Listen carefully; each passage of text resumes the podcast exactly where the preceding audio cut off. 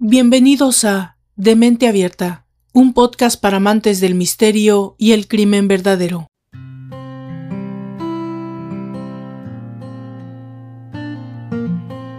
¿A qué edad es prudente para un niño o adolescente tener una cuenta activa en redes sociales?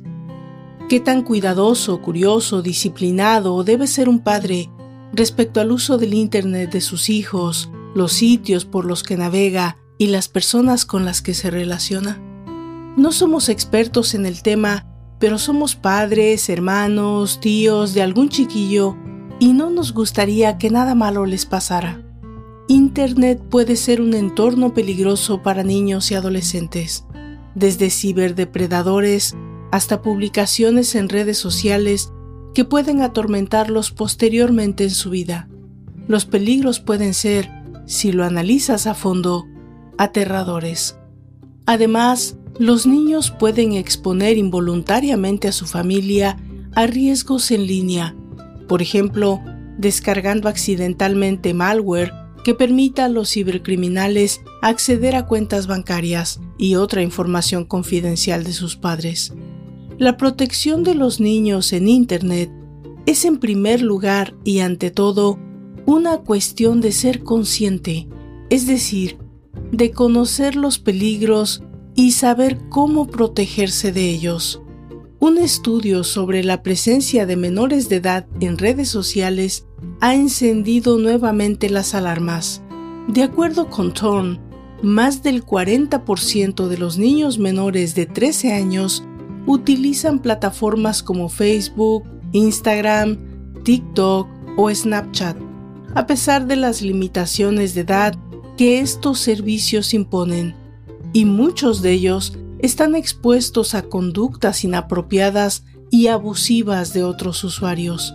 La entidad a cargo de la investigación es una organización sin fines de lucro que se dedica a crear herramientas para proteger a los niños de abuso sexual. El reporte se realizó con base en la experiencia de 2.000 niños en Estados Unidos y reveló que uno de cada tres experimentó interacción sexual en línea. Pero también, aparte del acoso cibernético o ciberacoso, y de los depredadores en línea, existe la posibilidad de que los niños afronten el peligro de encontrarse físicamente con personas inadecuadas, creyendo o confiando que se trata de alguien conocido, como es el caso precisamente del que hoy nos ocuparemos. Amigos, bienvenidos a la cuarta entrega de nuestra cuarta temporada, dedicado a asesinos internautas. Esta vez con un caso triste en extremo y del que en el análisis, todos sin excepción, tendremos mucho por aprender. Yo soy Valdra Torres y les doy la bienvenida de Mente Abierta, un podcast para amantes del misterio y del crimen verdadero. Esta es la historia de Dante Robinson, el asesinato de Atom Pasquale. Comenzamos.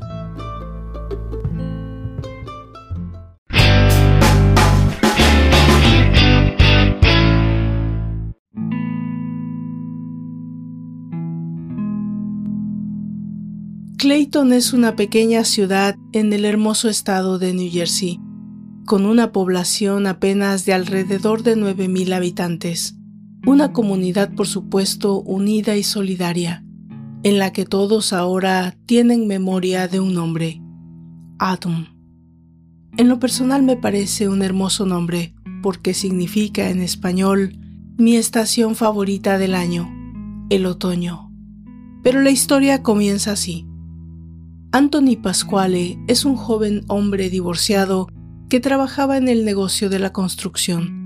Había obtenido al divorciarse la custodia total de sus tres hijos, AJ de 15, Atom de 12 y Natalie de 9.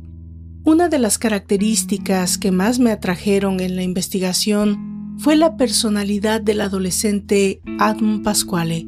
Se trataba de una personita que a decir de todos sobre todo sus amigos y profesores de Clayton's Middle School, era brillante e inteligente, alegre, divertida y amante de todo lo que se relacionara con deportes y actividades al aire libre. Una especie de tomboy, lo que en español se traduciría como una niña poco femenina, pero en realidad para el concepto en inglés es muy diferente. Nos define a alguien de espíritu naturalmente libre, sin estereotipos marcados como masculino y femenino.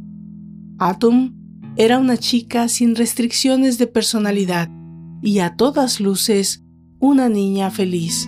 Como toda familia con niños y adolescentes en edad escolar y trabajos formales, tenían reglas, horarios y responsabilidades por cumplir.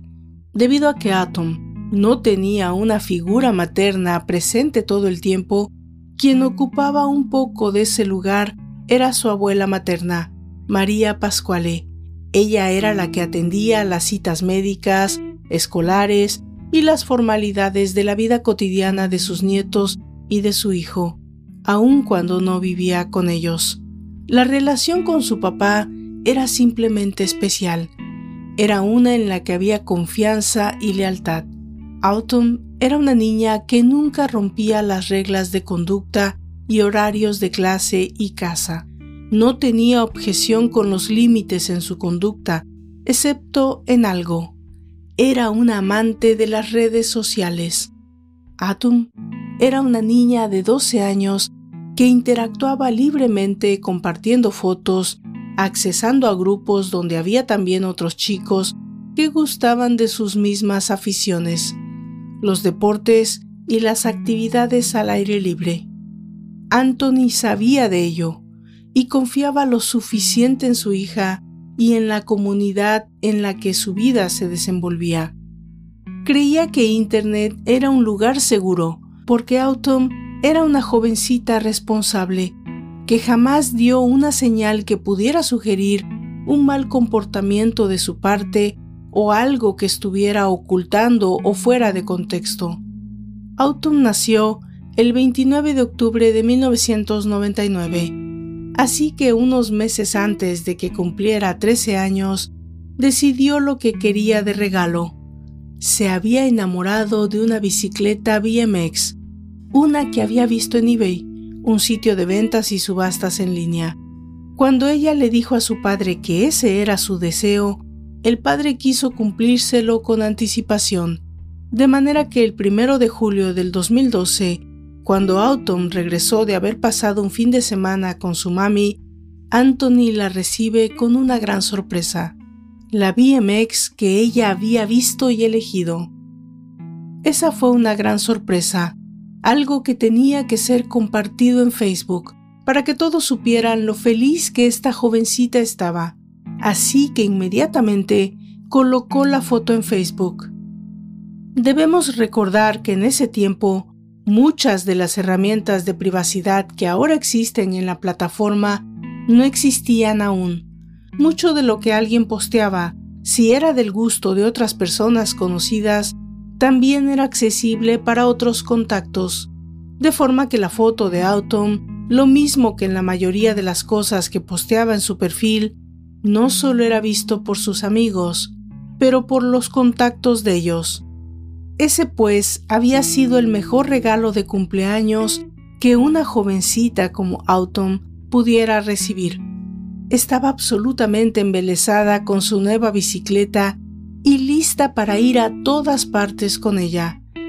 Como era de esperar, pronto comenzó la etapa de comprar los accesorios para hacerla lucir más linda. Autumn siempre se encontraba en busca de los mejores accesorios para su bicicleta.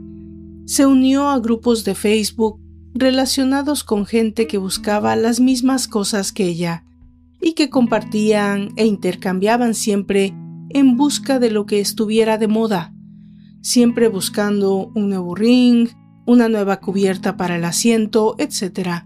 Siempre había algún contacto conocido que tenían algo que pudiera intercambiar, pero en esa búsqueda también a veces Autumn se encontraba charlando con gente extraña, sin que su padre se diera cuenta y sin ella misma saber el riesgo que implicaba se encontraba hasta altas horas de la noche, muchas veces platicando con jovencitos igual que ella, o quizá no tanto como ella.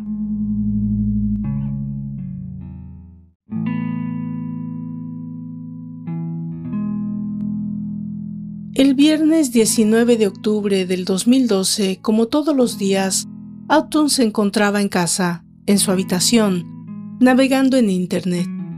Cuando estaba a punto de ir a dormir, descubre en uno de los grupos de amigos que alguien acababa de postear una foto de una bicicleta con unos manubrios que le interesaron. Inmediatamente comenta en la foto, ¿Esta es tu bicicleta? El chico contesta que sí. Ella le menciona que le han gustado mucho los manubrios y él sugiere que hagan un intercambio. Ella acepta. El sábado 20 de octubre del 2012 es el fin de semana dedicado a los estudiantes y organizaciones que se conmemora en muchos pueblos alrededor de Estados Unidos, el llamado Homecoming Weekend. Clayton, New Jersey, no era la excepción. Además de la celebración con un desfile conmemorativo, también hay eventos deportivos. En uno de ellos, AJ, el hermano mayor de Autumn, tendría que asistir debido a que jugaba fútbol americano. La familia asistiría, pero en último minuto, Autumn decide que tiene otros planes. Anthony, su padre, insiste, pero ella dice que ha quedado de verse con un amigo y que no irá con ellos. El padre no tiene problema con ello. Le dice que está bien, pero que debe estar en casa para la hora de la cena, las ocho de la noche. Autumn nunca ha llegado tarde a la casa ni roto ninguna de las reglas impuestas. Así que se despide de su padre, toma unas cubiertas para llantas de bicicleta y sale de la casa.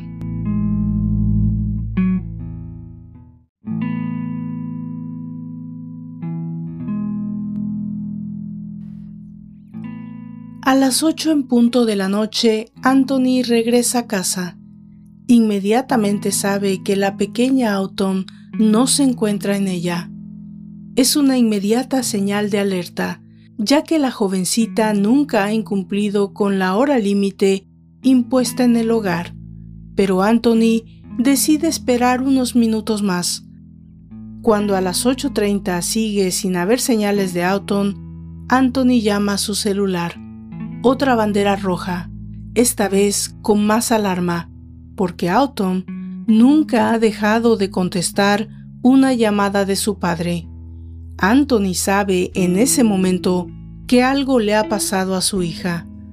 Como cualquier padre en su lugar, su primer instinto es llamar a todos los amigos conocidos, asumiendo que alguno sepa algo de su hija. Una de las cosas que siempre pienso cuando investigo casos relacionados con niños es en el miedo el pavor que deben sentir los padres cuando no saben dónde se encuentran sus bebés o la circunstancia, el peligro en que puedan encontrarse. Creo que es algo que no se puede expresar con palabras. Como era de esperarse en este caso, Anthony entra en pánico cuando corrobora que nadie ha visto a Autumn y nadie sabe o tiene idea de su paradero entra en pánico y decide llamar a la policía. También, como era de esperarse, después de algunas preguntas, la policía piensa que se trata de una niña rebelde, alguien que ha huido de casa o que va a regresar al día siguiente. Pero todos, la familia y amigos cercanos, saben que ese no es el caso. Autumn Pasquale no es una chica que ha huido de su casa, no tiene razones para hacerlo. No hay un solo motivo. No es su naturaleza. No es su carácter. No es el tipo de niña que haría algo así. El oficial de policía le dice que debe esperar, que es probable que para la hora del desayuno su hija esté en casa. Pero Anthony se niega a esperar un solo momento. El padre, obviamente desesperado, sale en busca de su pequeña hija. Recorre la pequeña ciudad con una lámpara. comenzando por los lugares que Autumn suele frecuentar, el parque de skate, las áreas de campo para caminantes, los jardines, en fin, todos los lugares posibles donde quizá haya tenido algún accidente y se encuentre necesitando ayuda. El miedo normal en ese momento era que se hubiera caído de su bicicleta, se hubiera quebrado alguna extremidad, algún tipo de herida, o peor aún, que alguien que haya podido conocer en línea le haya secuestrado. Para el domingo por la mañana, Autumn sigue sin retornar a casa. La policía ya comienza a tomar cartas en el asunto. Siguen pensando que es una chica que ha huido de casa, pero al menos inician el procedimiento habitual en estos casos. Interrogar a vecinos, amigos y conocidos. Alguien debe saber algo, un indicio, cualquier dato puede ser de ayuda. Para la tarde de ese mismo domingo, comienzan a revisar casas, las de los amigos cercanos, pero no hay un solo rastro o indicio de qué pudo haber pasado con esta niña de 12 años. La familia y padres de amigos de Autumn se unen a la búsqueda. Podría decirse que básicamente todo el pueblo estaba consternado y habían comenzado a participar de una forma u otra en la búsqueda de la pequeña. La familia crea una página de Facebook para intentar obtener más información. Para ese punto, también la policía comienza a realizar que se trata de algo más que la simple huida de una chica rebelde. Comienza el tiempo de búsqueda con perros rastreadores con helicópteros para áreas difíciles de llegar, con vigilias y unidades de búsqueda, tanto oficiales como por parte de amigos y familia de Autumn. Pero a pesar de que toda la comunidad estaba en su búsqueda, no había ni un solo rastro, ni un solo indicio del paradero de Autumn.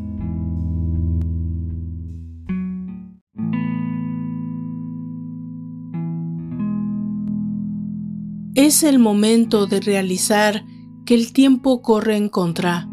Nada indica que Autumn haya desaparecido por voluntad propia.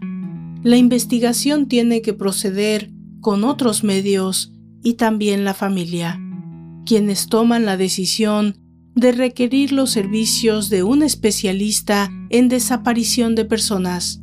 Joe Nick es un investigador especializado con más de 250 casos de niños desaparecidos resuelto, una especie de personalidad de la profesión.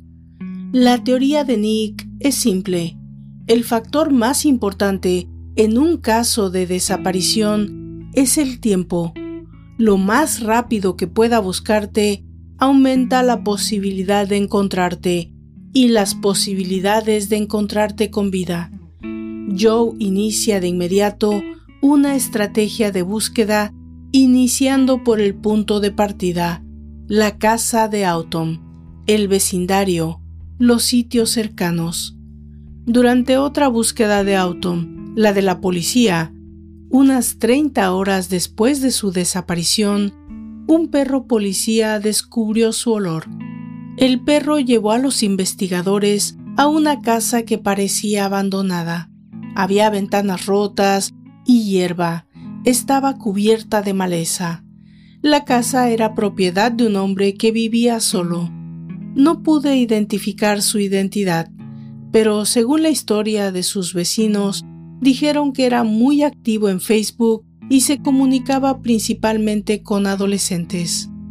Esto abrió inmediatamente una línea de investigación, pero el hombre llegó a casa mientras la policía estaba allí y accedió a dejarlos entrar.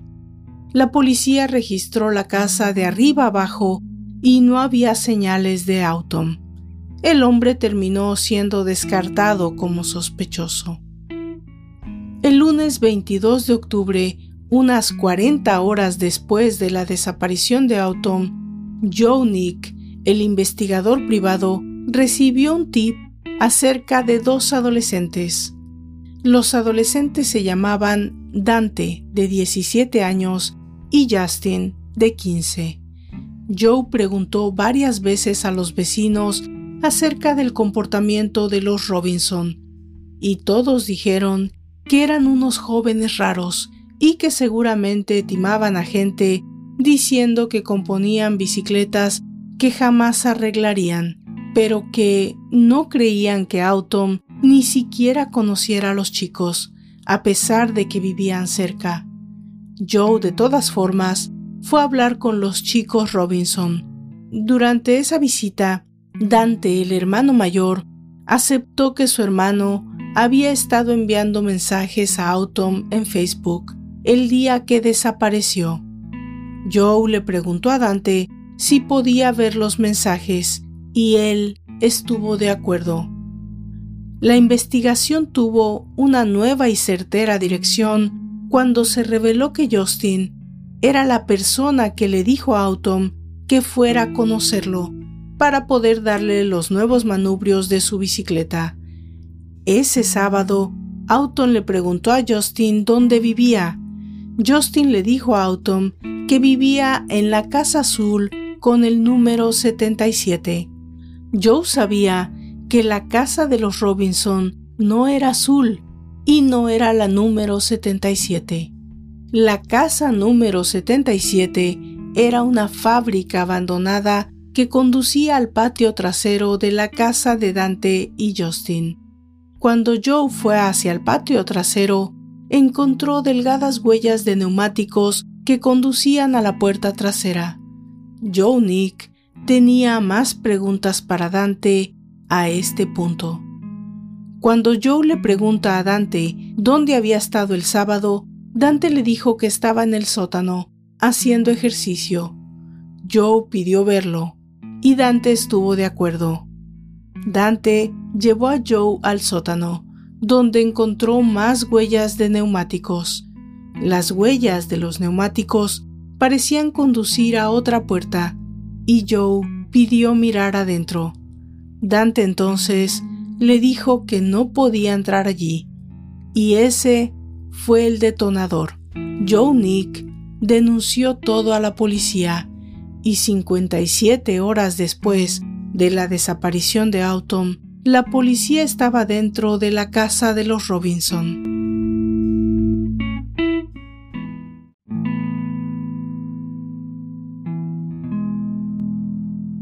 Como era de esperarse, mientras la policía registraba el exterior de la casa, hicieron el terrible descubrimiento.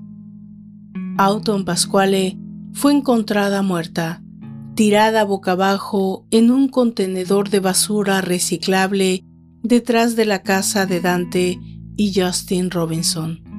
Ella había sufrido un trauma por fuerza contundente, pero la causa de su muerte fue estrangulamiento. El teléfono de Autumn también se encontró en el sótano, pegado con cinta adhesiva detrás de un inodoro. Su bicicleta BMX fue encontrada en la habitación que Dante no permitió que yo buscara. Justin y Dante Robinson fueron detenidos y formalizados cargos por el asesinato de una pequeña de 12 años, Autumn Pasquale. Justin Robinson confesó haber matado a Autumn. La teoría de la policía era que Autumn y Justin estaban enviando mensajes. Él la invitó y le dijo que se acercara a la fábrica abandonada donde no había testigos. Una vez que Autumn estuvo cerca de la casa, Justin la mató para robar su bicicleta. El 12 de septiembre del 2013, Justin Robinson aceptó hacer una declaración. Se declaró culpable de homicidio agravado y fue sentenciado a 17 años de prisión, pero dijo que no mató a Autumn por una bicicleta y que lo lamentaba.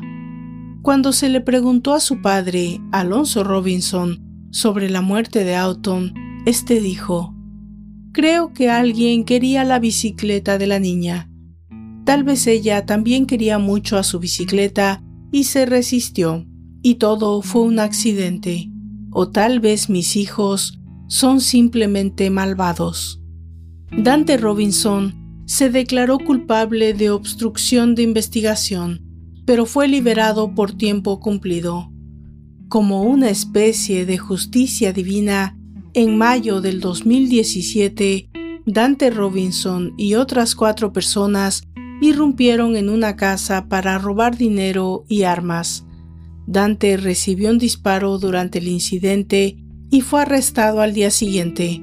Fue sentenciado a 35 años y medio. Este fue uno de los casos que más ha hecho mella en mi cabeza y en el corazón también. No solo por el hecho de que una niña confiada haya sido asesinada por simplemente robarle una bicicleta. En el juicio ni Dante ni Justin confesaron nunca la verdadera razón, aun cuando negaron que hubiera sido por robar la BMX, pero por el contexto, todo el contexto. El cuerpo de Autumn fue encontrado alrededor de las 10 de la noche, tirada en un bote de basura el lunes siguiente de su desaparición, a solo unas cuadras de su casa y de Borough Hall, donde miles de personas se reunieron más temprano ese mismo día en la noche para una vigilia llena de lágrimas a la luz de las velas para orar por su regreso sana y salva.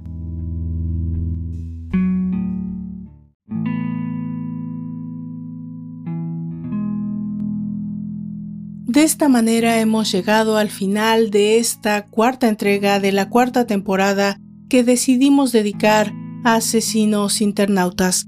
Antes de despedirme, quiero agradecer a todos ustedes por los mensajes que he recibido desde la aplicación de Spotify. Quiero contestar algunas de sus preguntas.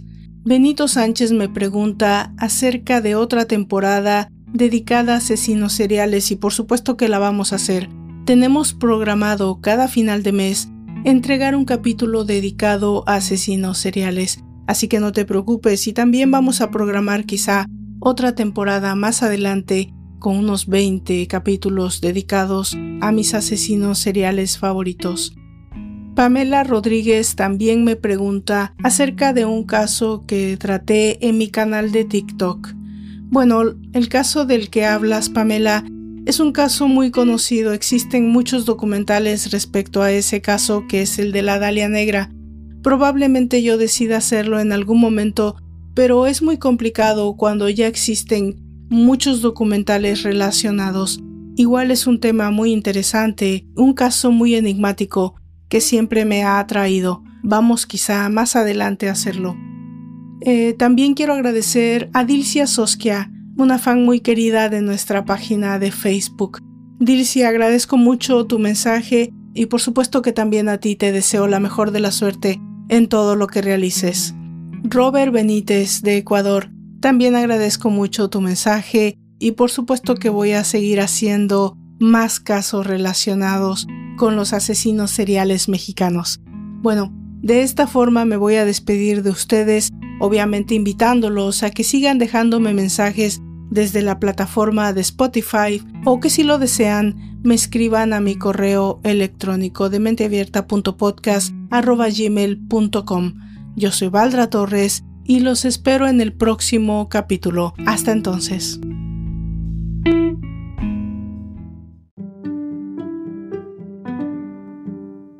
Por favor visite mis redes sociales, Facebook, Twitter en Instagram, como de Mente Abierta Podcast. Si me escuchan desde YouTube, por favor suscríbanse, dejen sus comentarios y si les gusta el contenido también, compártanlo. Eso le ayuda mucho a esta servidora para continuar con este proyecto. También, si me escuchan desde Spotify, existe ya una forma de dejar mensajes de voz. Yo con seguridad los escucharé y si tienen alguna pregunta o algún comentario sobre el tema o fuera de este, o tal vez alguna recomendación para esta servidora, seguramente se los haré saber en el próximo capítulo. Por favor, pónganse en contacto conmigo. Es una manera de alimentar el proyecto. Gracias a todos y nos encontramos en la próxima entrega. Hasta entonces.